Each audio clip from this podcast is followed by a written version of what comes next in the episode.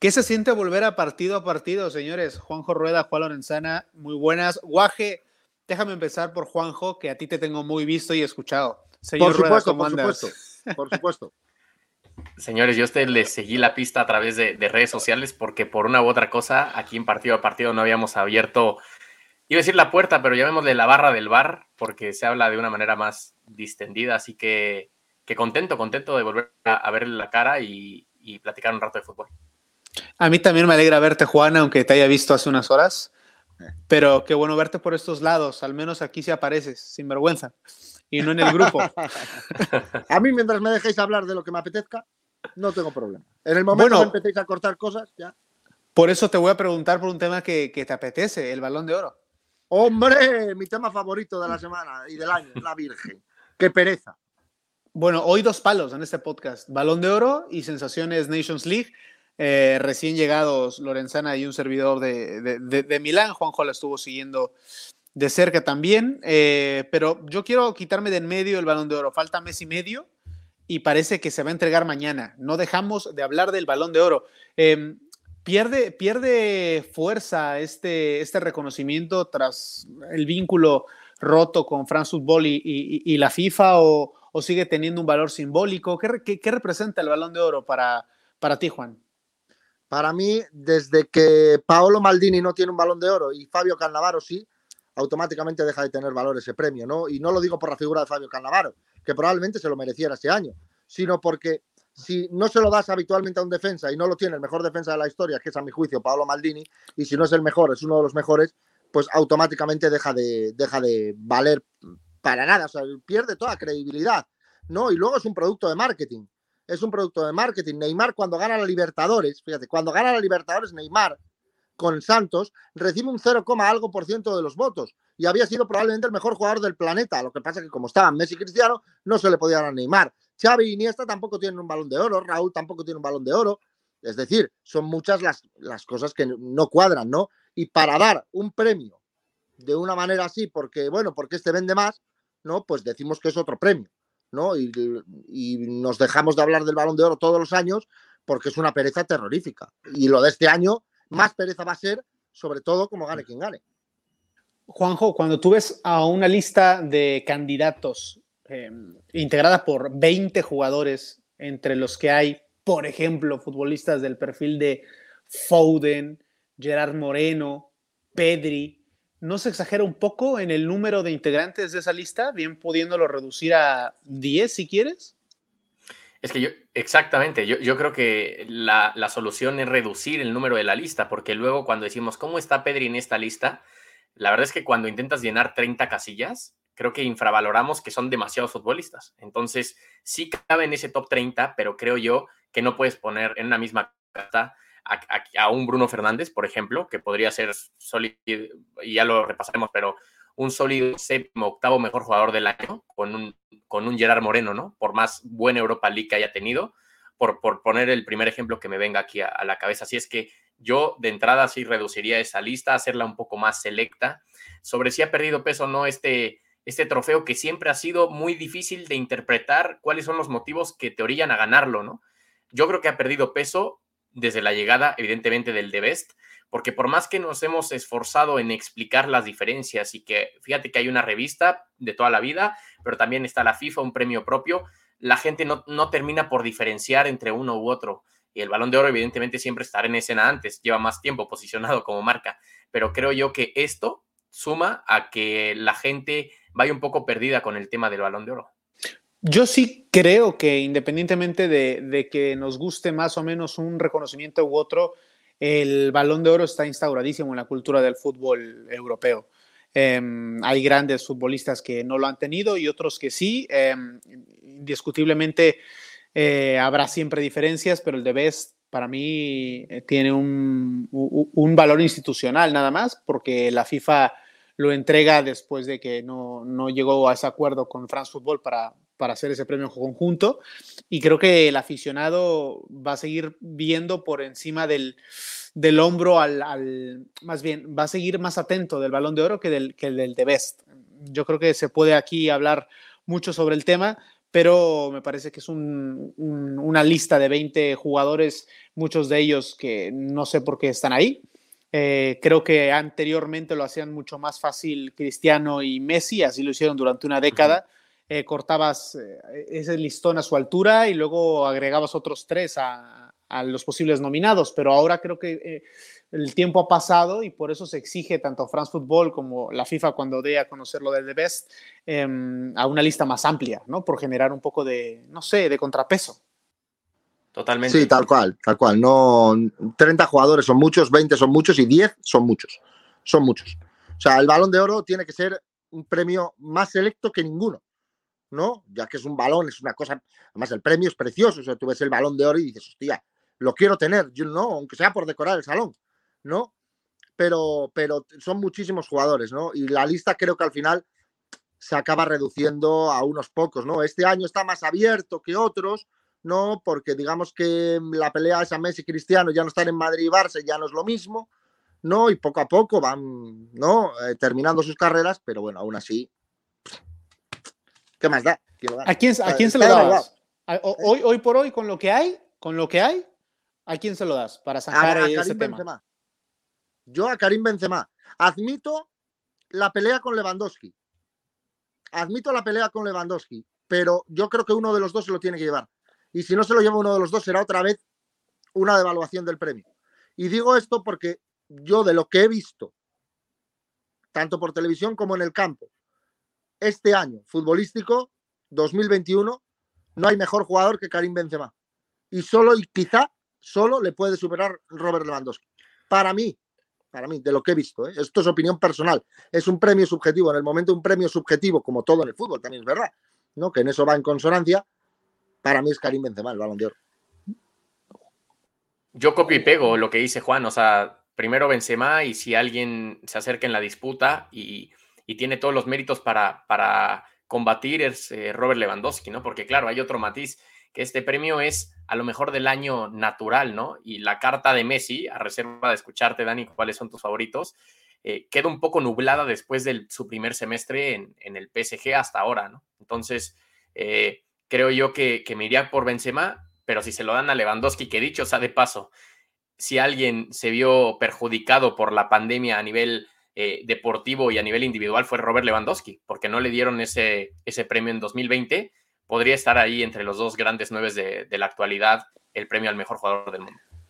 Yo creo que se lo va a llevar un delantero como casi toda la vida. Me gustaría que optaran a él jugadores como Jorginho o Kanté. Ha sido mucho mejor objetivamente el año para Jorginho, ganando la Champions y ganando la Eurocopa. Eh, no se le hizo la, Nations League, tema del que hablaremos ahora, pero me parece que en cuanto a títulos colectivos, Jorginho podría ser uno de los mejores. Además, ha cambiado también el, sentido de juego de, los equipos y selección a la que representa, por lo tanto yo me inclinaría por, por, alguno de, por él o, por Lewandowski si apuesto por un delantero. Eh, Benzema no me desagradaría porque por fin le habría hecho justicia a la revolución después de ser un futbolista durante sus inicios eh, muy criticado y ya vayámonos quitando de en medio la imagen de, Cristiano y, Messi, que lo han dado todo, son lo que son, y creo que hay que abrir paso a, nuevos reconocimientos y oportunidades. Pero miren, en un descuido igual se lo dan a Messi dicho, por jubilarlo con ese título, uno más, y, chao. ¿eh? Dicho esto, dicho esto, que estén hablando todo el mundo que lo que se farfulle por detrás, por delante y por, y por el medio sea que Messi pueda ganar el balón de oro y Cristiano no, hombre, el año natural de Cristiano sigue siendo, es que es una bestia salvaje. Es una bestia salvaje, ¿no? Entonces, si metemos en la terna Messi, creo que hay que meter en la terna Cristiano, porque a mí esto de la Copa América sin público en Maracaná tiene mucho mérito ganar en Maracaná Brasil, pero no es ni de cerca lo del 50 de Uruguay, ni de cerca otras em, heroicidades del mundo del fútbol, ¿no? Estás jugando sin público. O sea, quieras que no, eso afecta a un resultado, ¿no? Y estoy convencido que esta Argentina no hubiera ganado a Brasil con público, pero eso, como no lo podemos saber, es cierto que suma Copa América para Messi, ¿no? Pero creo que no ha sido un buen año de Leo Messi. Creo que no es un buen año futbolísticamente hablando de Leo Messi. Creo que el de Cristiano es mucho mejor que el de Messi este año, pero muchísimo. Por. Hablando de títulos, ¿a ti te interesa la Nations League, Juanjo? Así a bote pronto, habiendo visto el Final Four, mm, ¿te genera cierta ansiedad por esperar el próximo o te da exactamente lo mismo?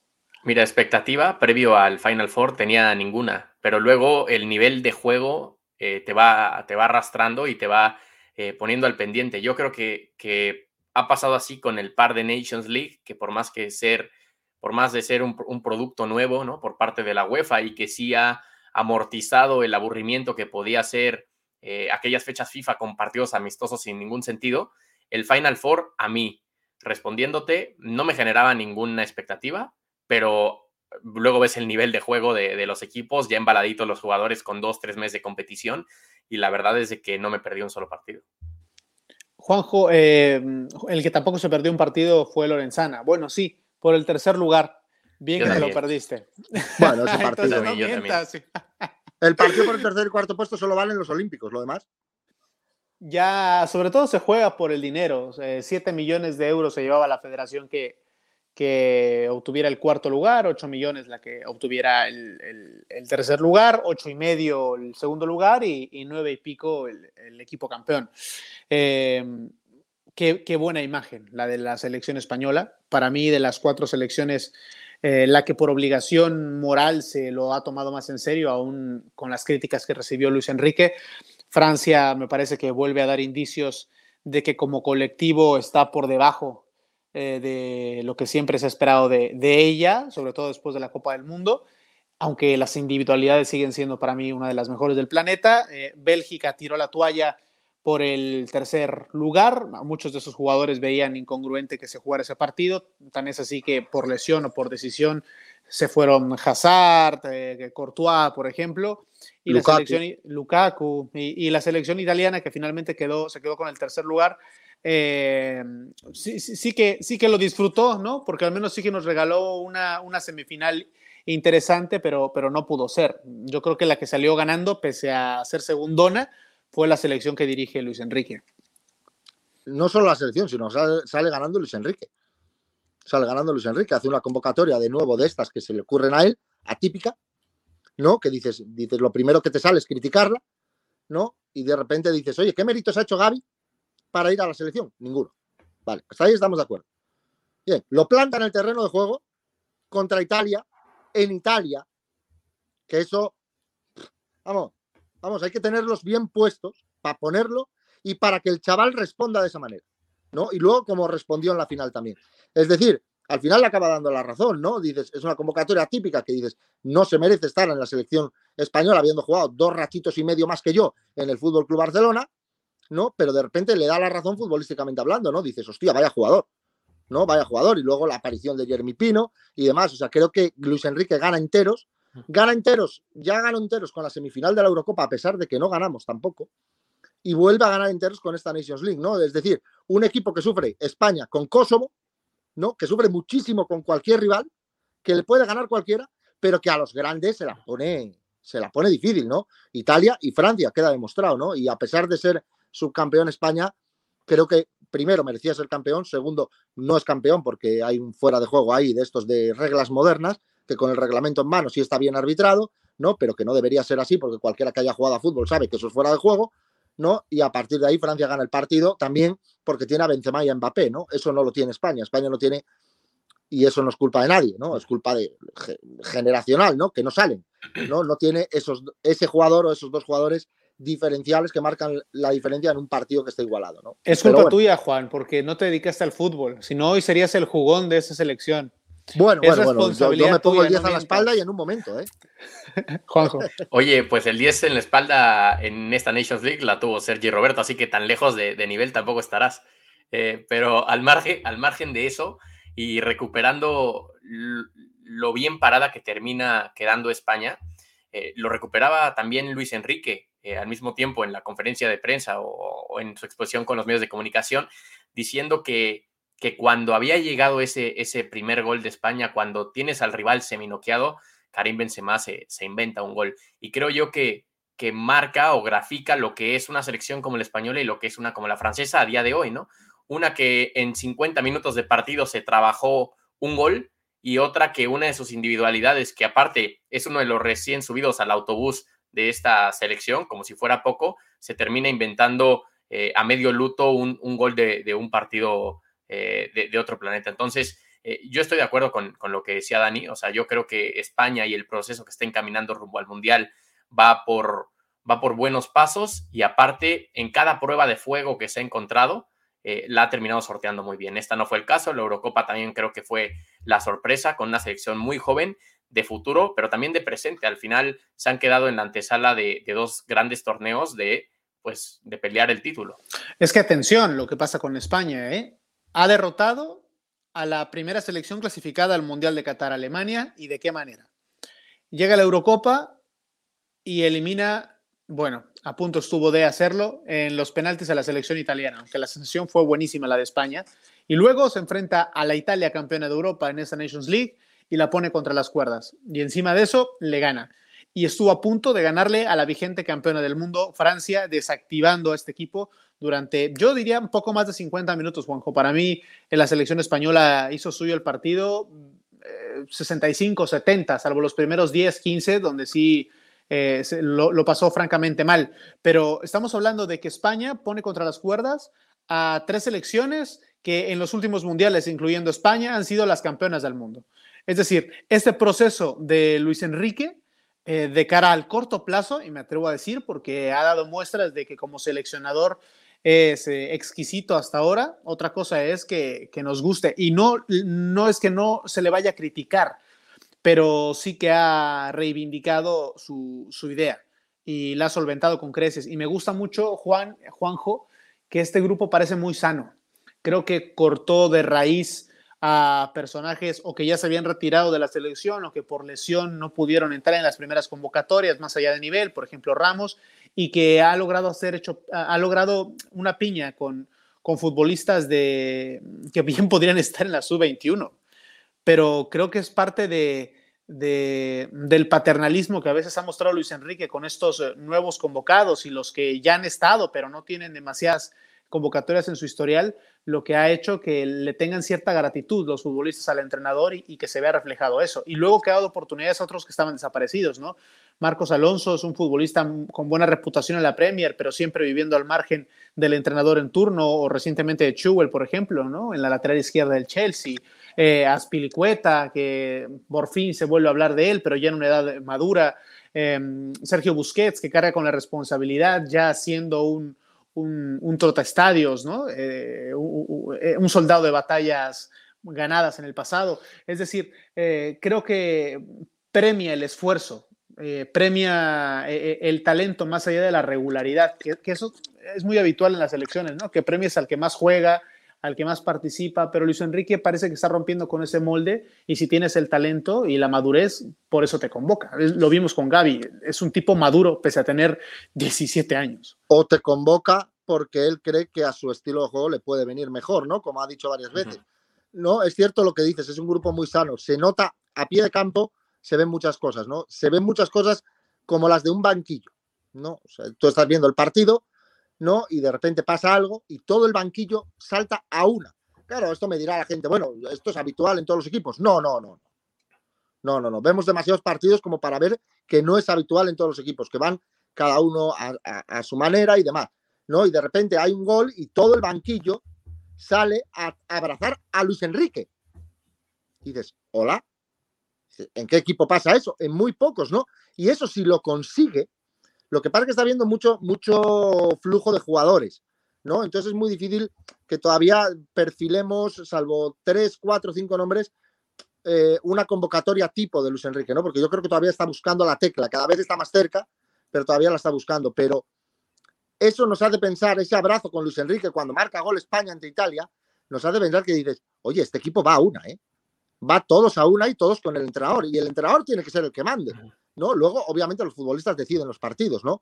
Y al final tú le puedes decir a un lateral izquierdo que no suba, pero si el lateral quiere subir, va a subir, ¿no? Y demás. Pero es un equipo muy sano, se ve, se ve, y luego son gente muy joven.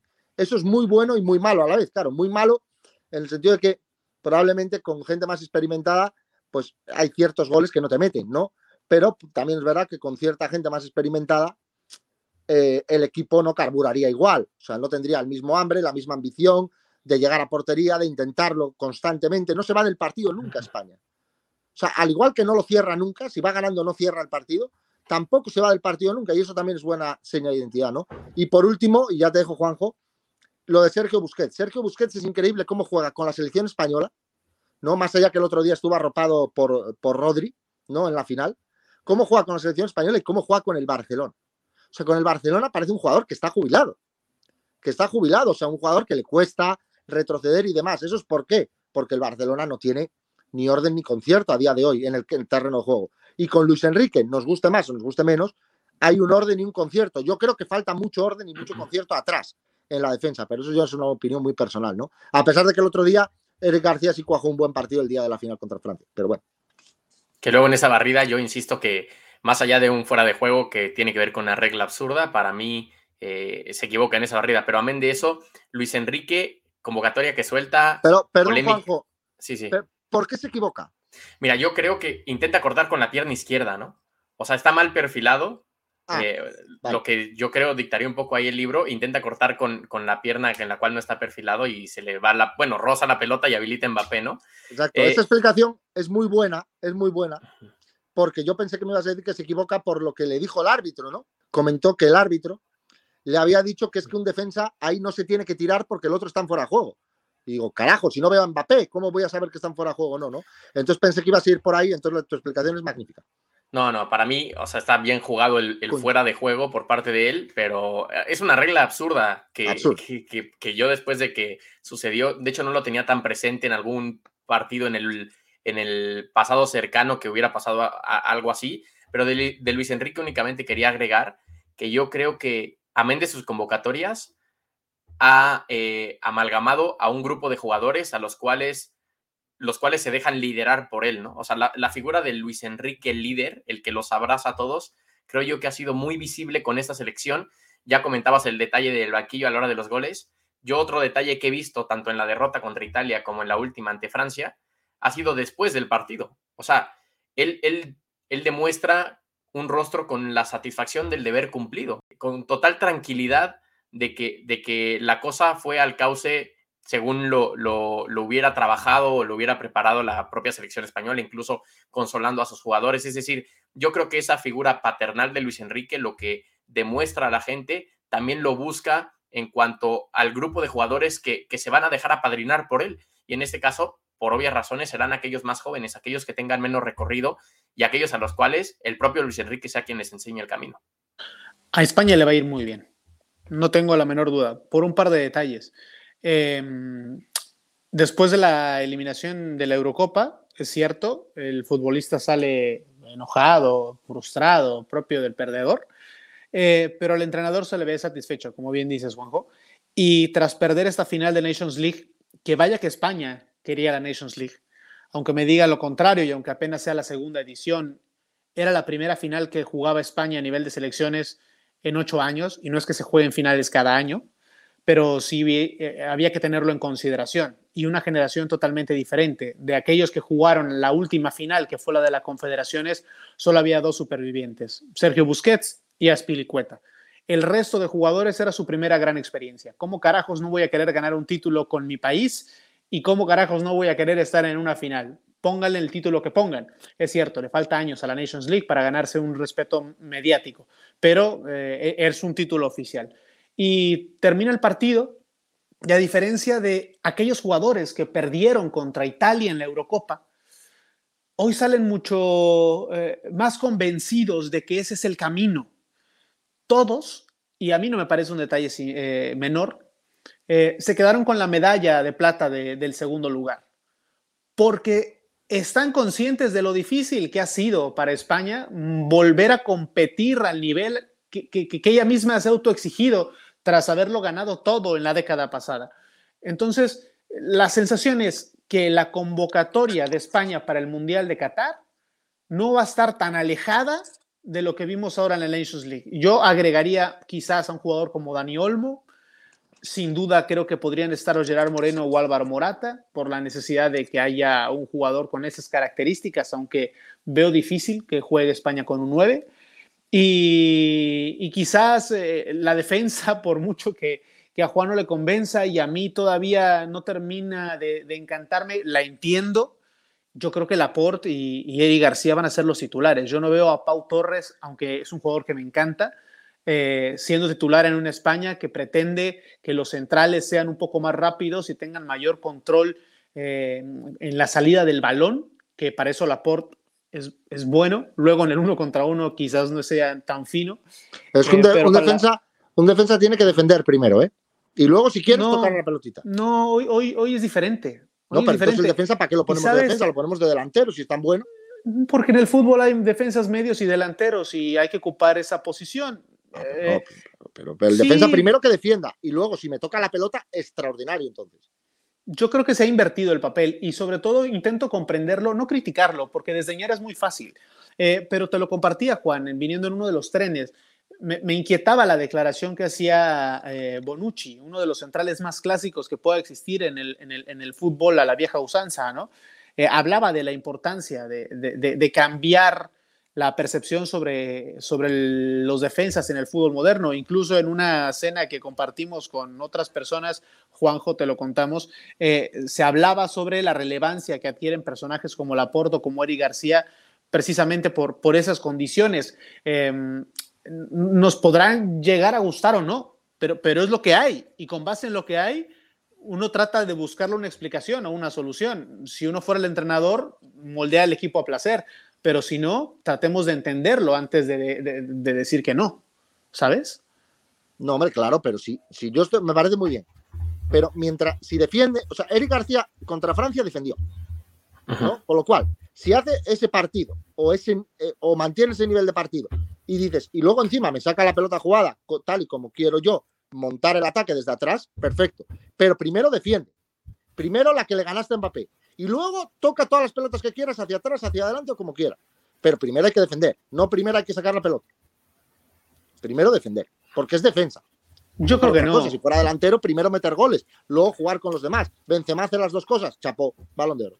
Yo sí creo que está subestimada las capacidades defensivas de un defensor y escuchen qué irónico suena. O sea, seguro que Diego Godín, Giorgio Chiellini, Carles Puyol, saludo, no, nos enamoraron por salida de balón, ¿no? Nos enamoraron por otro tipo de atributos. Luego, que España tampoco tenga en el armario una amplia cantidad de centrales a día de hoy de quién echar mano, eh, eso es otra cosa, pero por decir un nombre completamente underdog, Daniel Vivian del, del Athletic Club, es, un pedazo de central, joven, eh, corpulento, pero que no tendrá la misma proyección o que no nos entrará tan fácil por la retina como aquel central de buen pie que en los últimos años nos ha acostumbrado España a salir, como son los que están a día de hoy en las nóminas eh, recurrentes de Luis Enrique.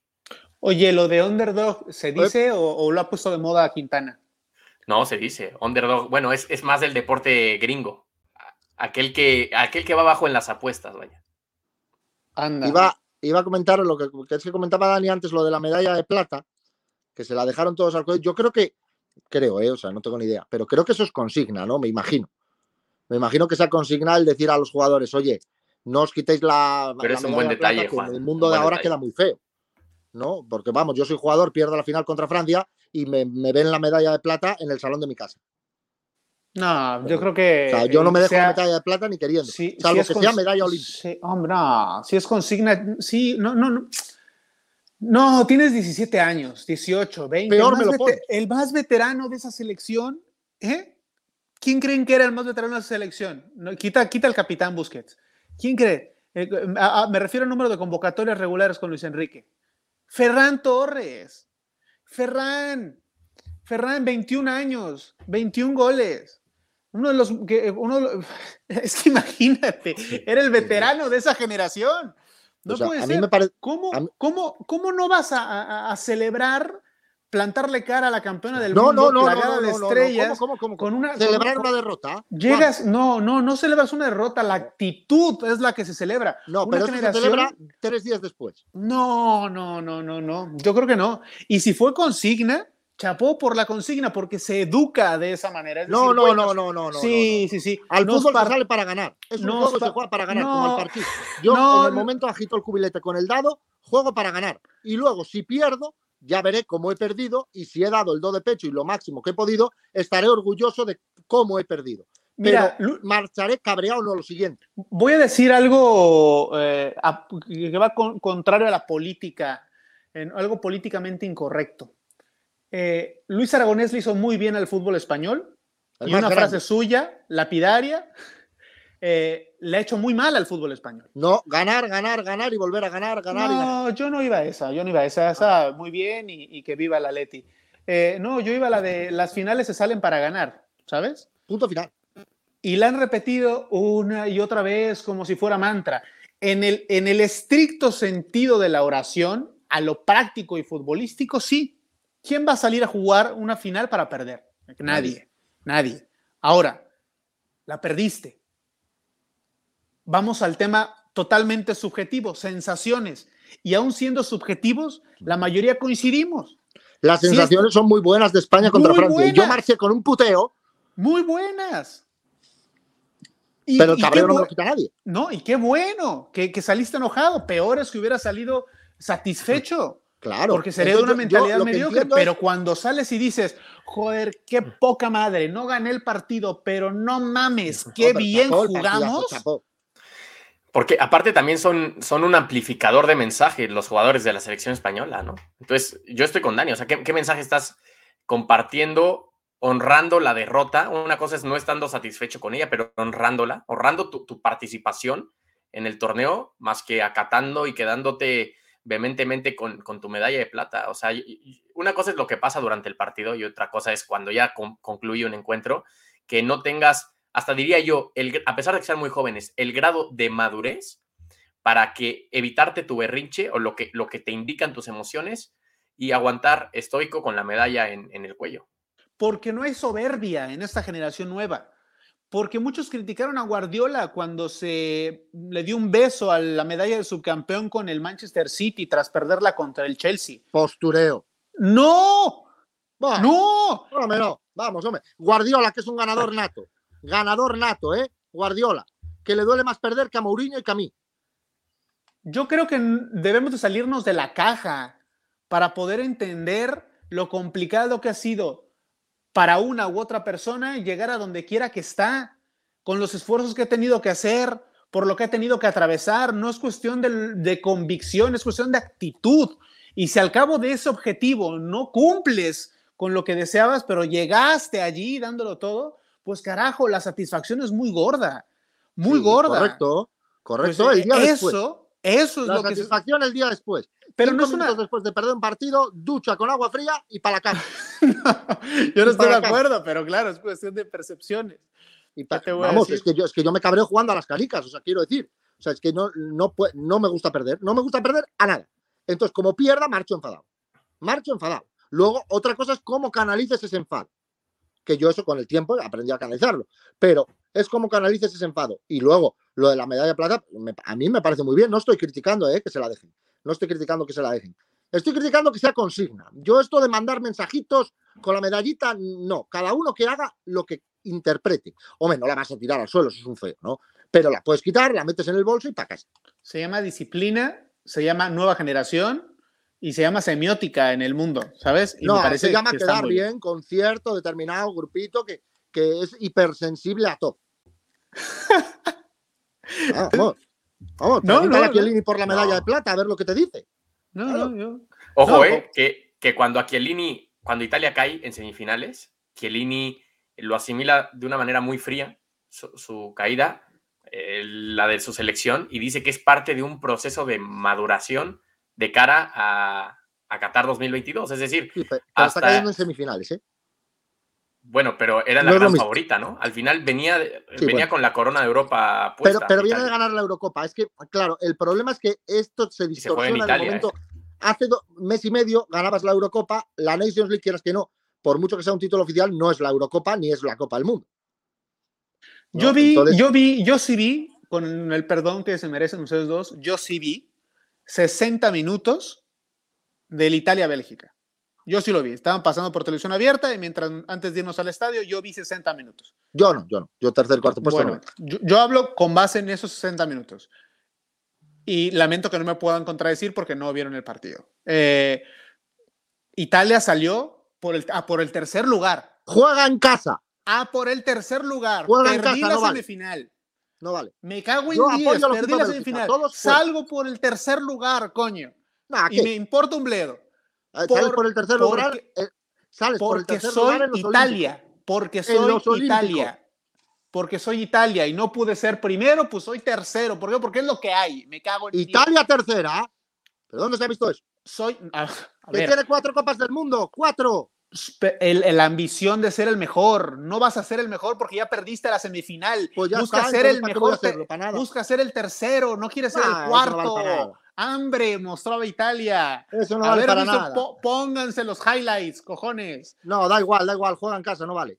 Bélgica, yo haría lo que Eh, hizo Bélgica. en- Yo traigo en- a los juveniles. Lorenzana, ¿en casa? ¿En Turín? ¿En Turín? Italia, Con- Italia juega en casa con- cualquier partido. Con que la, con la mitad, con la mitad del estadio, con, con la mitad de belgas también. Bueno, en casa, juegas en casa. Tú no, en la no, juegas en casa. No, y también en los hechos, ¿no? Estás en Italia, Turín es Italia. Claro, juegas en por casa. mucho que no se parezca a Italia Turín, pero sí, por mucho que eso, Bueno, eh, ju- juegas en casa y tienes una cierta responsabilidad solo por, por eso. Y porque te llamas Italia, pero ya está, hasta ahí. Hasta ahí. bueno, señores, creo que hay que ir por un té de tila. Sí, sí. ¿Ya se acabó? Ya. ¿Quieres más? ¿Quieres más? Pues no, no sé, ya como me habéis calentado ya. Juan se siente en el tercer round, dice que todavía trae gasolina como para unos 7 u 8 más. Oigan, Bueno. tenemos, tenemos en el tintero, si, si tú que nos escuchas llegaste hasta acá, eh, dos podcasts que a mí me hacen ilusión. Eh, pero ahora que se reanuda la Champions, vamos a, a intentar salir de dudas de, de, qué, de qué coño es el Sheriff Tiraspol, de qué va el tema, dónde está eso, cómo se llega, es tan exótico como parece, si no, es la gran revelación de la Champions. Si no, A ver. carece de importancia, como decían en un programa de la SER. Y, y- y el otro tema que ojalá se, se lave la cara a este equipo, porque creo que da para, para mucho de qué hablar, el Real Madrid de Carlo Ancelotti. Que Son nadie se ¿Qué? venga abajo con el Madrid Ancelotti. Un defensor a ultranza de, de- de Carleto, sobre todo de este, ¿no? De este nuevo No, Madrid. no, no, de- de- yo de este Madrid me- mm, bien, bien. Pero a ver si esta última semana no se ponchó el globo un poco, ¿eh? Antes del parón de selecciones. Pero bueno, ya lo platicaremos. Sí, nada, Sí. ahí quedan. Quedan en el tintero, ¿no? Dijiste. Sí, en el tintero. Para- ¿Ves cómo, ves cómo al final todo, todo va a lo antiguo? Todo va a, ¿eh? a una pluma, un chisme de tinta y a escribir en el pergamino. ¿Sabes qué ocurre? Que son expresiones románticas, como el fútbol. Es difícil que se vuelva a escribir con tinta. Sí, efectivamente. Lamentablemente, así es. Bueno, Señores. vámonos, yo tengo hambre. Provecho, señor Juanjo, gracias. Chao. Yo tengo sueño. Hasta luego. Hasta el siguiente partido a partido.